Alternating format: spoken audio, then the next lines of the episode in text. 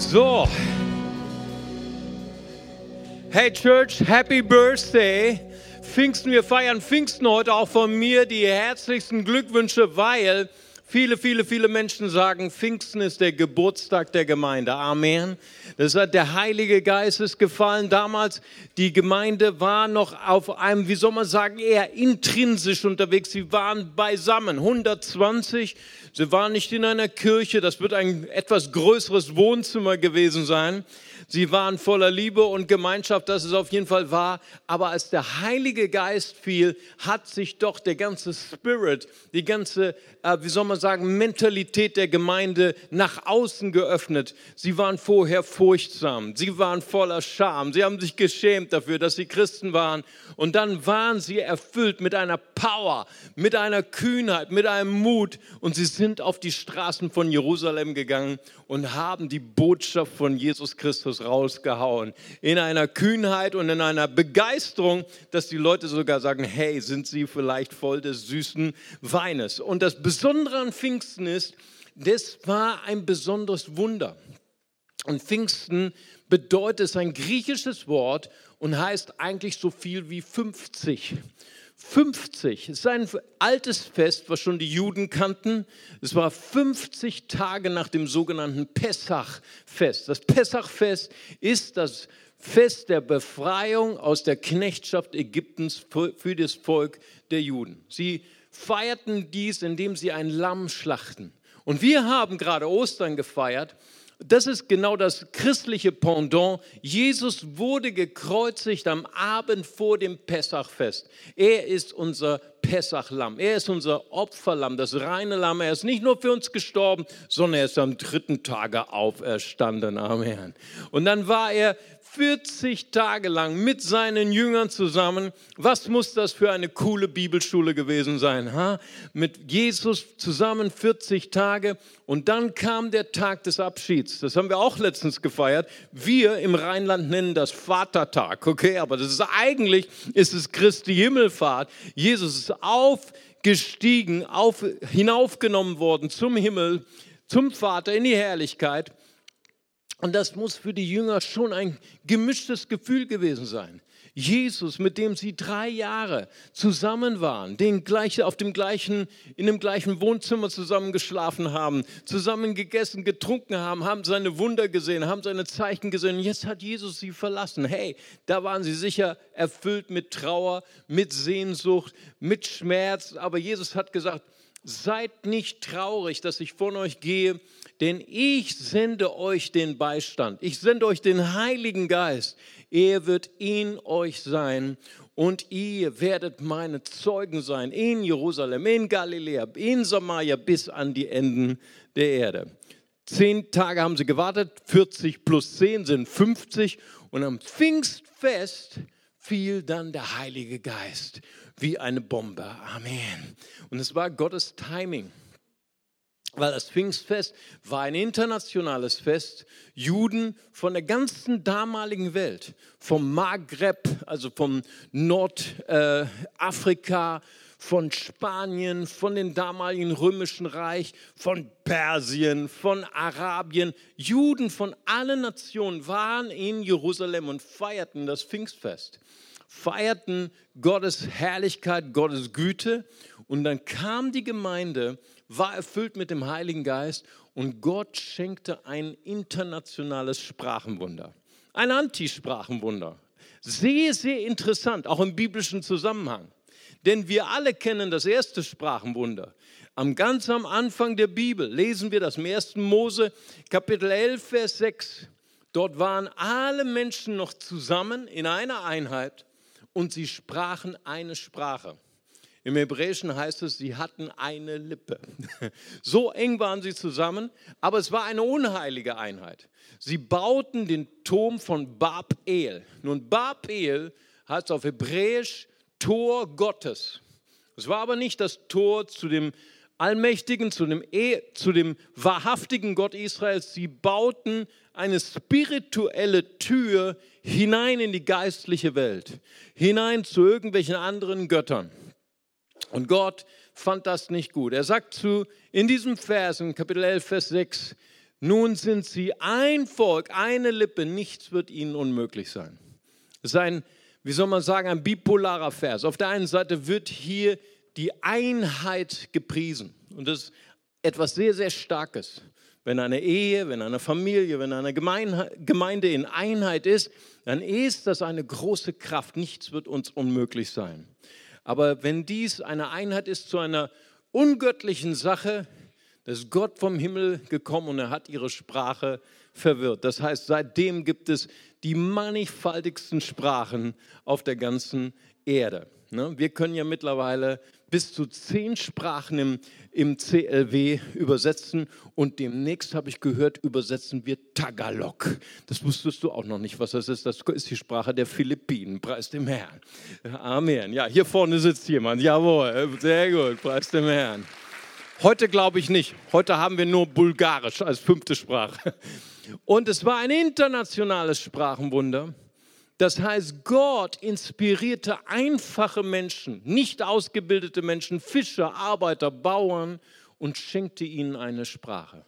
Ist das nicht toll? Wir alle, die wir uns gequält haben bis zum Abitur oder in der Uni mit Fremdsprachen, wenn das heute auch geschehen würde, Amen, einfach fließend Tagalog oder Arabisch sprechen.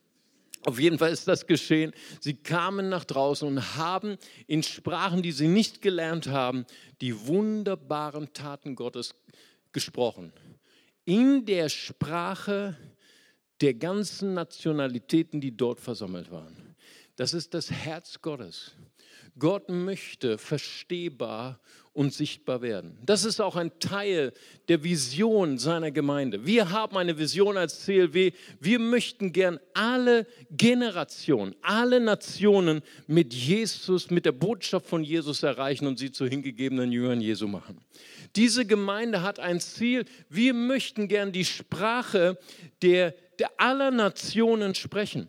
Heute haben wir fünf Übersetzer, die das tun und ihr seid meine Helden und gebt ihnen doch nochmal einen ganz großen Applaus.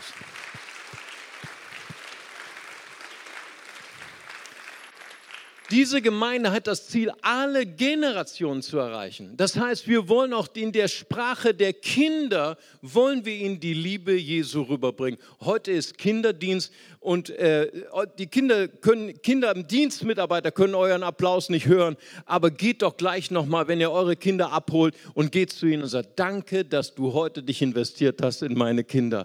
Trotzdem alle Kindermitarbeiter, die hier sitzen, auch euch einen Applaus. Super. Wir wollen die Sprache der Jugend sprechen. Aber ich möchte gerne, dass wir heute vielleicht eine Offenbarung bekommen, dass wir auch die Säulen unserer Gesellschaft erreichen. Was ist es für mich eine so große Freude? Auch letzte Woche allein sind zwei junge Leute zu mir gekommen und haben gesagt, mein Traum ist es, Pastor zu werden. Mein Traum ist es, Missionar zu werden. Ich gehe auf die Bibelschule, Pastor Mario. Und ich bin gleich drei Meter größer innerlich und sage, ich bin so stolz auf euch. Es ist mein Traum, dass die besten Pastorinnen und Pastoren, die besten Missionare, Missionarinnen und Missionare von dieser Gemeinde ausgehen. Aber mein, meine Vision geht noch größer und noch weiter. Ich würde gern, dass junge Menschen davon träumen, hey, wir möchten die Liebe von Jesus Christus, die Botschaft von seinem Kreuz, die Werte des Christentums, wir möchten sie auch in die Welt der Politik bringen, in die Welt der Wissenschaft, in die Welt der Wirtschaft. Ich möchte gerne ein Manager werden und die Werte von Jesus Christus hineinbringen in die, Werte, in die Welt der Wirtschaft. Ich möchte einsteigen in die Welt der Kultur. Ich möchte Theaterwissenschaften studieren, Medien, all diese Dinge, das es erfüllt wird. Hey, wann kommt der nächste Kinofilm, der Jesus verherrlicht? Vielleicht sitzt jemand unter uns hier, der das auf dem Herzen hat. Ich träume davon, dass junge Leute davon träumen, hey, ich möchte in die sozialen Dienste hineinkommen. Ich möchte Arzt werden, ich möchte Krankenschwester werden. Ich möchte in die Altenpflege. Hey, ihr macht mich so stolz. Und ich träume davon, dass diese Gemeinde eine Sprache empfängt, dass wir auch die Säulen unserer Gesellschaft erreichen. Nun, genau das ist Gottes Traum. Gott möchte sichtbar und Gott möchte verstehbar werden. Und Jesus hat uns das vorgelebt. Jesus, er ist der allergrößte Missionar des ganzen Universums. Und ich möchte gern, dass wir heute ein Stück weit von seinem Herzen spüren, dass wir heute ein Stück weit von seiner Vision spüren, die er offenbart hat zu Pfingsten. In Philippa 2, Vers 5 haben wir ein bisschen dieses Herz von Jesus, das wir erkennen und fühlen können. Da heißt es hier, habt diese Gesinnung in euch, die auch in Christus Jesus war, der in Gestalt Gottes war und es nicht für einen Raub hielt, Gott gleich zu sein. Aber er machte sich selbst zu nichts. Wortwörtlich heißt es, er zog sich aus, er äußerte sich und nahm Knechtsgestalt an, indem er den Menschen gleich geworden ist und der Gestalt nach wie ein Mensch befunden, erniedrigte er sich selbst und wurde gehorsam bis zum Tod, bis zum Tod am Kreuz. Jesus Christus, er hatte dieses Herz gehabt, verstehbar zu werden für die Menschen. Gott hat nicht einen Blitz vom Himmel gesandt und irgendwie eingraviert, ich bin Gott, bete mich an. Er hat auch nicht ein Buch vom Himmel runtergekippt, sondern Gott hat einen Menschen geschickt, Jesus Christus, geboren von einer jungen Frau, inkarniert, sein Geist, sein göttlicher Geist in einem schwachen Leib. Er teilte äh, mit uns die, die, wie soll man sagen, die Beschwernisse des Menschseins. Ihr könnt euch nicht mehr daran erinnern, aber Baby zu sein ist sehr, sehr schwer. Ne? Und Mama verständlich zu machen, was von den drei Dingen ist denn jetzt falsch? Hab, muss ich einen Pups machen? Habe ich Hunger? Will ich schlafen? Oder von den anderen drei Möglichkeiten, die es auch noch gibt, die ich im Moment vergessen habe. Ja, und äh, das ist eine schwere Phase. Jesus hat sie durchlebt. Jesus hat die Schmerzen des Menschseins mit uns geteilt. Warum? Er wollte Mensch sein. Er wollte uns verständlich machen, wer Gott ist. Was für eine Karriere. Die Bibel sagt hier in dieser Stelle, dass er der Gestalt nach Gott ist. Die Bibel sagt das überall dass Jesus der wahrhaftige Gott ist. Johannes 1, Vers 1, im Anfang war das Wort, das Wort war bei Gott und Gott war das Wort. Vers 14, und das Wort wurde Fleisch. Wir haben seine Herrlichkeit gesehen. Römer 5, Vers 9.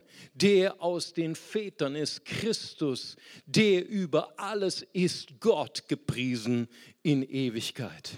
1. Johannes 5, Vers 20. Wir sind in dem Wahrhaftigen, in Jesus Christus. Dieser ist der wahrhaftige Gott und das ewige Leben. Amen. Kolosser 2, Vers 2. Zur Erkenntnis des Geheimnisses Gottes, nämlich Christi. Amen. Das heißt, Jesus Christus ist Gott sogar. Wir waren gestern auf der Straße. Wir, äh, ähm, ihr wisst vielleicht, dass äh, im Moment ähm, Bad Godesberg unter Schock steht. Alle, die von außerhalb kommen, nehme ich mal ein bisschen hinein. Vor ungefähr einer Woche wurde Niklas, 17 Jahre alt, wurde jetzt ganz furchtbar, ganz brutal zusammengetreten. Und er hat jetzt äh, in der Nacht zu Freitag sein Leben gelassen, er ist, er ist gestorben. Und ganz Godesberg war unter Schock. Und am Samstag, gestern, gab es eine riesige Demonstration. Naja, so riesig war es nicht, aber Godesberg ist klein, okay? Und es hat ganz Godesberg, äh, wir, wir waren voll gepumpt mit Polizei. Vielleicht habt ihr es mitbekommen. 50 äh, äh, Menschen aus einer äh, rechtsgerichteten, national gerichteten Partei haben dort demonstriert und 400 Gegendemonstranten. Und wir spüren, wie dieses Schicksal. Ja, eigentlich sollten wir alle trauern. Eigentlich sollten wir eigentlich traurig sein, wie Gewalt in unserer Jugend so über das Maß hinaussteigt, dass junge Menschen ihr Leben verlieren. Aber gestern war, war nur Hass in unserer Stadt. Und ich ging durch die Straßen und wen sehe ich? Da sehe ich Schala und unsere persische Hausgruppe am Büchertisch. Alles unsere persischen äh, Neubekehrten und die sich jetzt taufen lassen. Und äh, da war ich so stolz auf sie und äh, habe mich zu ihnen gestellt. Und dann haben wir eine Stunde lang äh, mit Menschen gesprochen. Und äh, die Leute haben doch waren etwas verwirrt. Ne? Ich habe nicht diesen schönen Hauttang, die, den Sie haben. Und sie dachten alle, ich wäre der Imam und wir wären alle Muslime und würden einladen für den Islam. Ja? Und dann haben sie eine Bibel bekommen. Das ist fantastisch und ich, und ich lobe euch für euren Mut. Gebt doch mal unserem persischen Hauskreis einen Riesenapplaus. Und, und gestern habe ich mit einem Araber gesprochen und wir sprachen darüber, dass Jesus Gott ist. Und das wisst ihr ja, dass Muslime das nicht glauben. Ich sage, schau mal, selbst im Koran gibt es eine fantastische Sure. In der Sure Az-Zuruf, Vers 61. Wa innahu la'alimun lisa'ati falatamtaruna biha wahid baun hasaseratun mustakimun. Denn er ist wahrlich, nämlich Jesus, das Wissen der letzten Stunde des Gerichts. Zweifelt nicht an ihr, sondern folgt ihm steht im Koran, dass wir Jesus folgen sollen. Ist das nicht fantastisch? Preis dem Herrn, gute Nachricht. Denn dies ist ein gerader Weg. Da war er ganz erstaunt, dass da steht, Jesus wusste die letzte Stunde des Gerichts. Da sagte er, im, im Matthäus-Evangelium steht ja was ganz anderes. Dann habe ich gesagt, ist das nicht toll, dass wir den Koran haben? Jesus weiß die letzte Stunde alles das, was nur Gott weiß. Jesus ist der wahrhaftige Gott. Amen. Preis dem Herrn. Aber jetzt geht es weiter. Jesus in irgendeinem Punkt der Ewigkeit entscheidet sich, sich selbst zu entblößen, selbst alles abzulegen, seine göttlichen Attribute, seine Ewigkeit, seine Allgegenwärtigkeit, seine Allmacht, seine Allwissenheit, all das legt er ab wie ein Kleid und wird geboren als ein kleines Kind. Was für eine Karriere. Stell dir, dir vor, du hättest die Karriere Gott. Wow, was für ein Job und erst das Gehalt, nicht wahr? Preis dem Herrn. Ich meine, Gott zu sein macht echt Spaß. Er sprach und es wurde Licht. Bam! Da brauche ich noch nicht mal die Techniker dazu. Er sprach und es wurden die Galaxien. Booms. Was für ein toller Job. Gott zu sein.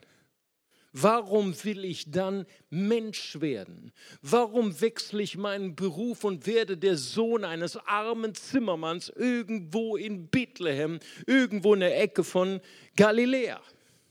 Was bewegt einen, eine Person wie Jesus dazu, solch einen Berufswechsel zu machen?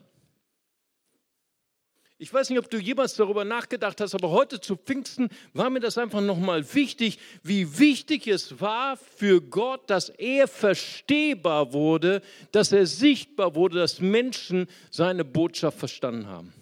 Das ist ungefähr so, wie wenn du mit deinem kleinen Sohn durch den Wald gehst und du triffst auf einen riesigen Ameisenhügel und ihr schaut euch das Treiben an, die ganzen Ameisen, die Hunderten von Ameisen dort, die dort arbeiten und du sagst vielleicht zu deinem Sohn, hey, wie wäre das, wenn wir den Ameisen erklären, wie ein Mensch denkt, wie ein Mensch fühlt, was ein Mensch so empfindet. Goethe, Schiller, Gleichberechtigung, Menschenrechte weil die Ameisen, was sie bisher von Menschen kennengelernt haben, ist nur Negatives. Ne? Wenn wir Menschen auf ihren Welt Waldwegen rumtrampeln, da haben sie letztens meinen mein Freund, meinen mein Ameisenbruder niedergetrampelt. Das ist alles, was wir von Menschen wissen. Ich sage euch, viele Menschen wissen nur das von Gott. Viele Menschen denken, dass Gott nur ein brutaler Richter ist der Menschen Krebs schenkt, der Menschen den Tod schenkt, der Menschen Unglück und Katastrophen sendet. Das ist das einzige Bild, was sie von Gott haben. Und dann sage ich vielleicht zu meinem kleinen Sohn, hey, möchtest du nicht auch die Form einer Ameise werden, eine Ameise annehmen und mit ihm kommunizieren auf Ameisisch? Ne, da gibt es ja, die Ameisen haben wirklich eine Sprache. Sie tanzen oder sie äh, tauschen Chemikalien aus. Das ist ja wunderbar, wie Ameisen, was Ameisen für ein kollektives Bewusstsein haben. Aber da steigen wir jetzt nicht ein. Was für ein Karrierewechsel. Jesus Christus wird Mensch, damit Menschen ihn verstehen. Und als Jesus anfing zu predigen, predigte er nicht wie die Pharisäer, sondern er predigte mit Vollmacht. Er betete für die Kranken, die Kranken wurden gesund. Er weckte die Toten auf. Er gibt, speiste die Armen. Menschen wurden in ihrem tiefsten Herzen berührt. Prostituierte kamen zu ihm, Sünder und Zöllner kamen zu ihm, wurden verändert für ihr ganzes Leben. Sie verstanden auf einmal, wer Gott ist. Er ist nicht nur der, der uns richtet. Er ist nicht nur der, der uns bestraft. Er ist der, der uns liebt. Johannes beschreibt es im Johannes 1, Vers 14. Das Wort wurde Fleisch und wohnte unter uns. Wir haben seine Herrlichkeit angeschaut, eine Herrlichkeit als des Eingeborenen vom Vater voller Gnade und Wahrheit. Jesus wurde nicht nur Mensch, er wurde ein Träger seiner Herrlichkeit. Jesus wurde ein Zeuge. Und das ist genau der Auftrag, den Jesus uns allen gegeben hat als Nachfolgern Jesu. Er sagt in Apostelgeschichte 1, Vers 8, und der Heilige Geist wird auf euch kommen und ihr werdet meine Zeugen sein in Jerusalem, Galiläa, Samaria bis ans Ende der Welt. Was ist ein Zeuge? Ein Zeuge ist jemand, wenn du einen Unfall irgendwo gesehen hast oder bei einem Unfall dabei warst, dann hast du ein Erlebnis gehabt. Du hast etwas gesehen. Du hast etwas erlebt und dann führst du ein Zeuge, wenn du dann vor Gericht eingeladen wirst und dahin gehst und erzählst das, was du erlebt hast. Das heißt, Gott hat uns nicht berufen, irgendwas zu erzählen, was wir von jemand anders gehört haben oder in einem Buch gelesen haben, sondern Jesus beauftragt uns, seine Zeugen zu sein. Und als ein Zeuge brauche ich ein Erlebnis mit Gott. Brauche ich ein Erlebnis mit dem Auferstandenen. Und es ist das, was wir alle brauchen. Und das ist das, was uns oft so fehlt. Dieses Erlebnis. Wir haben alle ein Wissen, wer vielleicht Gott ist, aber es ist so, so eine Sehnsucht in uns, dem Auferstandenen zu begegnen. Hiob spricht davon in Hiob Kapitel 42, Vers 5. Das sagt er, nachdem er eine Begegnung hatte mit Gott, mit Gott ein Gespräch gehabt hat, der sagt, ich hatte von dir nur vom Hörensagen vernommen, aber jetzt hat mein Auge dich gesehen. Jesaja, der Prophet, spricht davon in Jesaja 6, Verse 1 bis 8. Er sagte, in dem Jahr, in dem König Hosea starb, sah ich den Herrn sitzen auf hohen und erhabenen Thron und die Säume seines Gewandes füllten den ganzen Tempel. Wow, es war ein schwieriges Jahr. Es war das Jahr, in dem König Hosea starb. Wer war König Hosea? König Hosea war ein, ein gottesfürchtiger König, ein gerechter König, der Israel regiert hat mit Gerechtigkeit und Recht. Er war so eine Angela Merkel, ja, so ein Angelos Merkelos, nicht wahr? Ein gerechter König, aber er starb. Was für eine Tragik wäre das, wenn Angela Merkel wegen all ihrer Probleme morgen einen Herzinfarkt bekäme? Möge das nicht geschehen. Weißt du, ich habe gelesen, dass unser grüner Ministerpräsident ähm, äh, Win Winfried Kretschmann hat gesagt, ich bete jeden Tag für Angela Merkel. Wow! Hey, die Grünen leben uns vor, wie wir als Christen zu leben haben. Amen. Preis dem Herrn. Sollten wir nicht auch, so wie die Bibel sagt, jeden Tag für unsere Politiker beten und besonders für Angela Merkel. Amen. Was für eine tapfere Frau. In diesem Jahr starb König Hosea. Es war ein Jahr der Krise. Es war ein Jahr der Schwierigkeiten. Vielleicht sind auch Menschen heute hier in diesem Saal und du gehst durch ein Jahr der Krise. Dinge sind zusammengebrochen, an denen du festgehalten hast. Dinge sind weg von dir gegangen. Menschen vielleicht, auf die du vertraut hast, auf die du dein Vertrauen gesetzt hast und du bist in eine Lebenskrise gekommen. In dem Jahr, in dem König Hosea starb, sah ich den Herrn sitzen auf hohen und erhabenen Thron. Wir brauchen eine Begegnung mit Gott, gerade in den Krisen unseres Lebens. Amen. Und weißt du, und dann sieht er die Herrlichkeit Gottes. Und dann geschieht etwas sehr Merkwürdiges. Er bekommt auf einmal eine Offenbarung über das, was er selbst ist. Er sagte, wehe mir, denn ich bin ein Mensch mit unreinen Lippen und ich lebe unter einem Volk mit unreinen Lippen. Er bekommt auf einmal eine Offenbarung über seine Begrenztheit, eine Offenbarung über seine Sündigkeit, über seine Fehlerhaftigkeit, weil er sich sieht in dem Licht Gottes. Ja, ich habe mal gehört von jemandem, der hat mal einen wunderschönen Diamanten gekauft und der war 60 Dollar wert, naja. Und dann ist er mit diesem Diamanten gegangen, weil er hatte dann irgendwelche Schulden und ist zu einem anderen, zu einem äh, äh, äh, Juwelier gegangen und wollte ihn auch für 60 Dollar wieder verkaufen. Und der schaute, dieser Juwelier schaute diesen Diamanten unter seiner großen Lupe an und er sagte, der ist keine 60 Dollar wert, der ist nur 20 Dollar wert, weil er so, gucken Sie selber, wie, wie kaputt er ist. Aber von außen, so mit dem normalen Auge, sah er wunderschön aus. So ist unser Leben auch in unseren Augen. Äußerlich denken wir immer, hey, wir sind die Besten, oder? Wir sind, bei uns läuft. Aber wenn Gottes Lupe kommt, wenn Gottes Auge uns anschaut, dann bekommen wir genau das, was Jesaja hier erlebt. Gott, wehe mir. Ich bin ein Mann mit unreinen Lippen. Ich bin unter der Lupe Gottes. Und dann kam dieses Erlebnis mit Gott. Dann kam dieses Feuer, diese feurige Kohle berührte meine Lippen und meine Schuld wurde vergeben. Erinnert ihr euch an die Parallele Jesaja und Apostelgeschichte 1?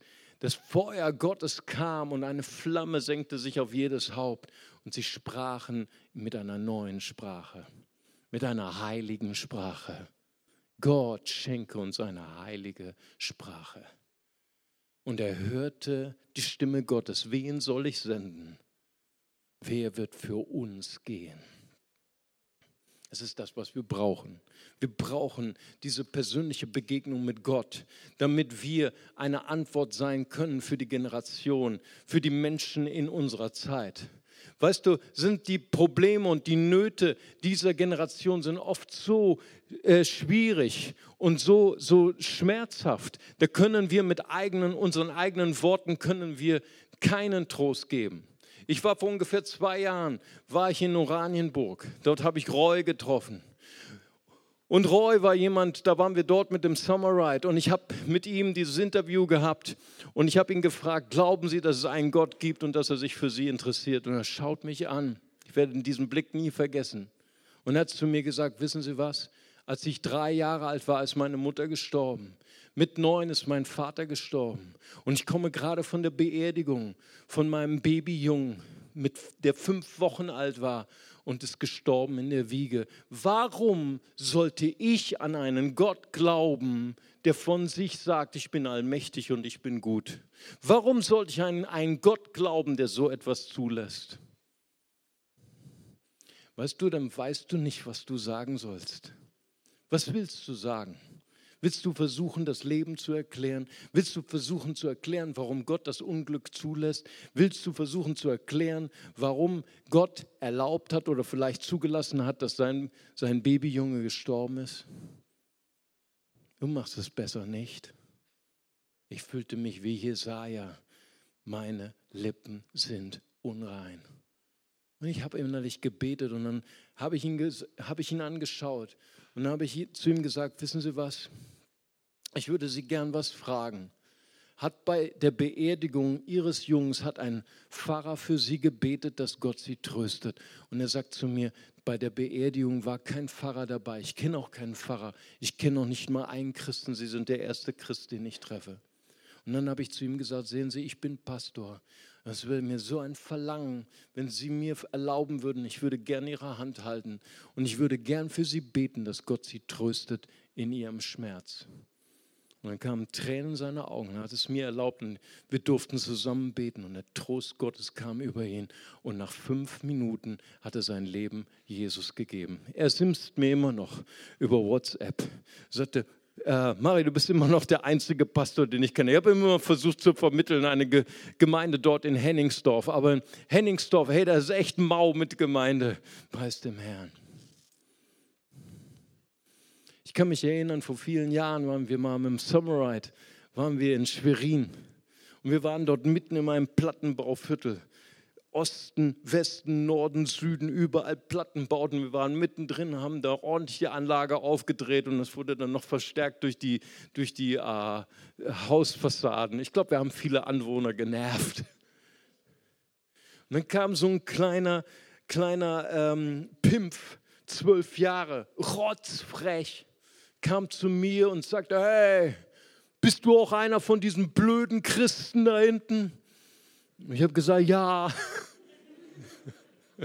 Und dann hat er gesagt, wenn du glaubst, dass es Gott gibt, dann kann dein Gott mir, dir sagen, wie meine Schule heißt. Hammer. Rotzbrech, habe ich schon gesagt. Und weißt du, ich habe dann so versucht, innerlich Worte zu finden, ihm zu erklären, warum das pädagogisch nicht klug wäre, wenn ich das jetzt mache. Aber ich habe für ihn gebetet und während ich betete, kam diese Liebe, dieses, diese Wertschätzung Gottes. Weißt du, wenn ich manchmal Menschen gegenüber stehe, dann macht es Klick und ich spüre die Gefühle Gottes. Und Gott freute sich über die Frechheit. Gott freute sich über die Ehrlichkeit, diese Unverfälschtheit dieses Jungs. Der meinte es ehrlich. Und dann habe ich zu ihm gesagt, junger Mann, wenn Sie wollen, ich, ich sieze immer Leute, ich sieze auch Kinder oder Jugendliche. Es ist mein, meine Art, Respekt zu zeigen und zu sagen, wenn Sie wollen, dann können wir gerne zusammen beten und vielleicht wird Gott zu uns sprechen. Hat er gesagt, okay. Dann sind wir rübergegangen zu einer Parkbank. Dann äh, sein Bruder kam mit, um das ganze Spektakel sich anzuschauen. Und dann habe ich für ihn gebetet und habe gesagt, Gott, Vater, segne diesen, diesen jungen Mann und Vater, segne ihn ganz besonders, wenn er seine Hausaufgaben macht und wenn er sich vorbereitet für die nächste Arbeit. Und nimm dieses schwarze Brett weg vor seinem Kopf und immer diese Stimme, die sagt, du bist zu dumm, du wirst es doch nicht schaffen. Und Vater, segne ihn auch in seiner Klasse mit all seinen Klassenkameraden, die, die ihn hänseln, die ihn ausschließen, die sich über ihn lustig machen. In dem Moment unterbricht er mich und sagt, woher wissen Sie das alles? so wie Sie das gerade beschrieben haben, genau so ist das in meinem Kopf. Genau die Stimmen höre ich in meinem Kopf. Das kann Ihnen niemand erzählt haben und guckt auf seinen Bruder. Ich sage, das weiß ich auch nicht, aber ich bin diene einem Gott, der uns alle kennt, der auch unsere Gedanken kennt und der kennt auch sie. Er war so geflasht, dass er danach sein Leben Jesus gegeben hat. als wir dann fertig waren mit dem zweiten Gebet, tippt mir der kleine Bruder auf die Schulter und sagt zu mir, und jetzt beten Sie für mich. Weißt du, Gottes Herz, Gottes Verlangen, Gottes Leidenschaft ist, dass wir die Sprache finden von den Menschen, die er berühren möchte. Pfingsten bedeutet, das Feuer Gottes fiel auf die erste Gemeinde und jeder bekam eine Sprache, die er nicht gelernt hatte. Und sie sprachen in allen damaligen Sprachen, in Arabisch, in Farsi, in äh, äh, ähm, äh, Lateinisch, in Lykaonisch und wie die anderen ganzen Sprachen damals hießen. Sprachen, die sie nicht gelernt hatten. Sie waren einfache Menschen. Jesaja sagt: Meine Lippen sind unrein, ich brauche eine Veränderung, ich brauche eine Transformation. Pfingsten bedeutet, dass die Gemeinde eine Transformation bekommt und dass wir die Sprache erlernen von der Kultur, von der Schicht von Menschen, in der wir gesandt werden, sei es unsere Schule, unsere Uni, die Wissenschaft, Politik oder wo auch immer Gott uns hinsendet. Und weißt du, wenn du darüber nachdenkst, über Pfingsten und dass Gott verständlich sprechen will, dann studieren wir die Sprache der ersten Evangelisten. Und ich habe mal die vier evangelistischen Predigten Apostelgeschichte studiert. Das ist hochinteressant. Vielleicht kannst du das heute Nachmittag oder irgendwann machen. Und da heißt es in Apostelgeschichte 14, Vers 14 bis 17, Paulus predigt zu den Heiden irgendwo in der Türkei. Und sie waren Götzenanbeter. Und hey, Ist das nicht fantastisch? Als Einleitung für seine Predigt heilen sie erstmal einen Gelähmten. Hey, ist das nicht cool? Ey, läuft bei dir, Paulus. Wow, sowas wünsche ich mir auch fürs Bonner Loch oder für einen Theaterplatz. Erstmal einen Gelähmten heilen. Das ist ein toller Intro für meine Predigt. Ne? Ich hätte alle Aufmerksamkeit aber die, die, der Schuss ging nach hinten los. Die waren so geflasht von diesem Wunder, die haben nicht an Jesus gedacht. Die haben gedacht, die Götter sind auf die Erde gekommen. Hey, Barnabas ist Zeus und Paulus, du bist Hermes. Und dann haben sie zwei Ochsen gebracht und wollten sie schlachten, weil sie ihnen als Götter huldigen wollten. Hey, das ist total nach hinten gegangen. Hey, die Sprache haben sie nicht verstanden. Und Paulus war in größter Not und wollte hier eine Menschenvergötterung abblasen, zerreißt seine Kleider und hält eine ganz einfache Predigt. Nur drei Punkte. Gott hat euch Gutes getan. Wir sind keine Götter. Wir können niemanden heilen. Gott hat diesen Mann geheilt. Aber Gott hat euch Gutes getan. Er hat Regen und fruchtbare Zeiten geschenkt. Weißt du, es waren Bauern, es waren einfache Menschen. Er hat in der Sprache gesprochen, die sie sprachen. Er hat eure Herzen mit Speise und Fröhlichkeit erfüllt. Weißt du, er hat wie, wie für Bauern gesprochen. Er hat euch reiche Ernten geschenkt, tolle Weizenernte und auch einen tollen Weinbergernte. Ne? Erfüllte eure Herzen mit Fröhlichkeit. Du weißt schon, wovon ich spreche. Eine einfache Predigt. Du, ich war vor, vor einigen Jahren war ich im Bonner Loch und ein Obdachloser kommt auf mich zu und ich spreche ihn an. Ich sage, glauben Sie, dass Gott sich für Sie interessiert, dass Gott gibt? Er schaut mich an und sagt, 100 pro, ey. 100 pro glaube ich, dass Gott gibt und dass Gott mich liebt. Ich sage, hey, was ist passiert?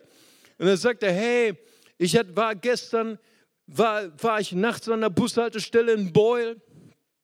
Ich war so hungrig, ich habe den ganzen Tag nichts gegessen. Und ich habe auf meinen Bus gewartet, mein Bus war auch noch zu spät. Und während ich so auf den Boden schaue, neben mir steht eine volle Aldi-Tüte. Ich schaue mich um, keiner zu sehen. Ich dachte, es lohnt doch mal einen Blick reinzuwerfen. Ich schaue rein, immer noch keiner zu sehen. Und da waren die schönsten Sachen drin: Wurst, Käse, Brot. Ich, ich glaube, es war sogar Bier dabei. Auf jeden Fall. Alles meine Lieblingssachen. Und seitdem weiß ich, dass Gott mich liebt und dass es Gott gibt. Amen.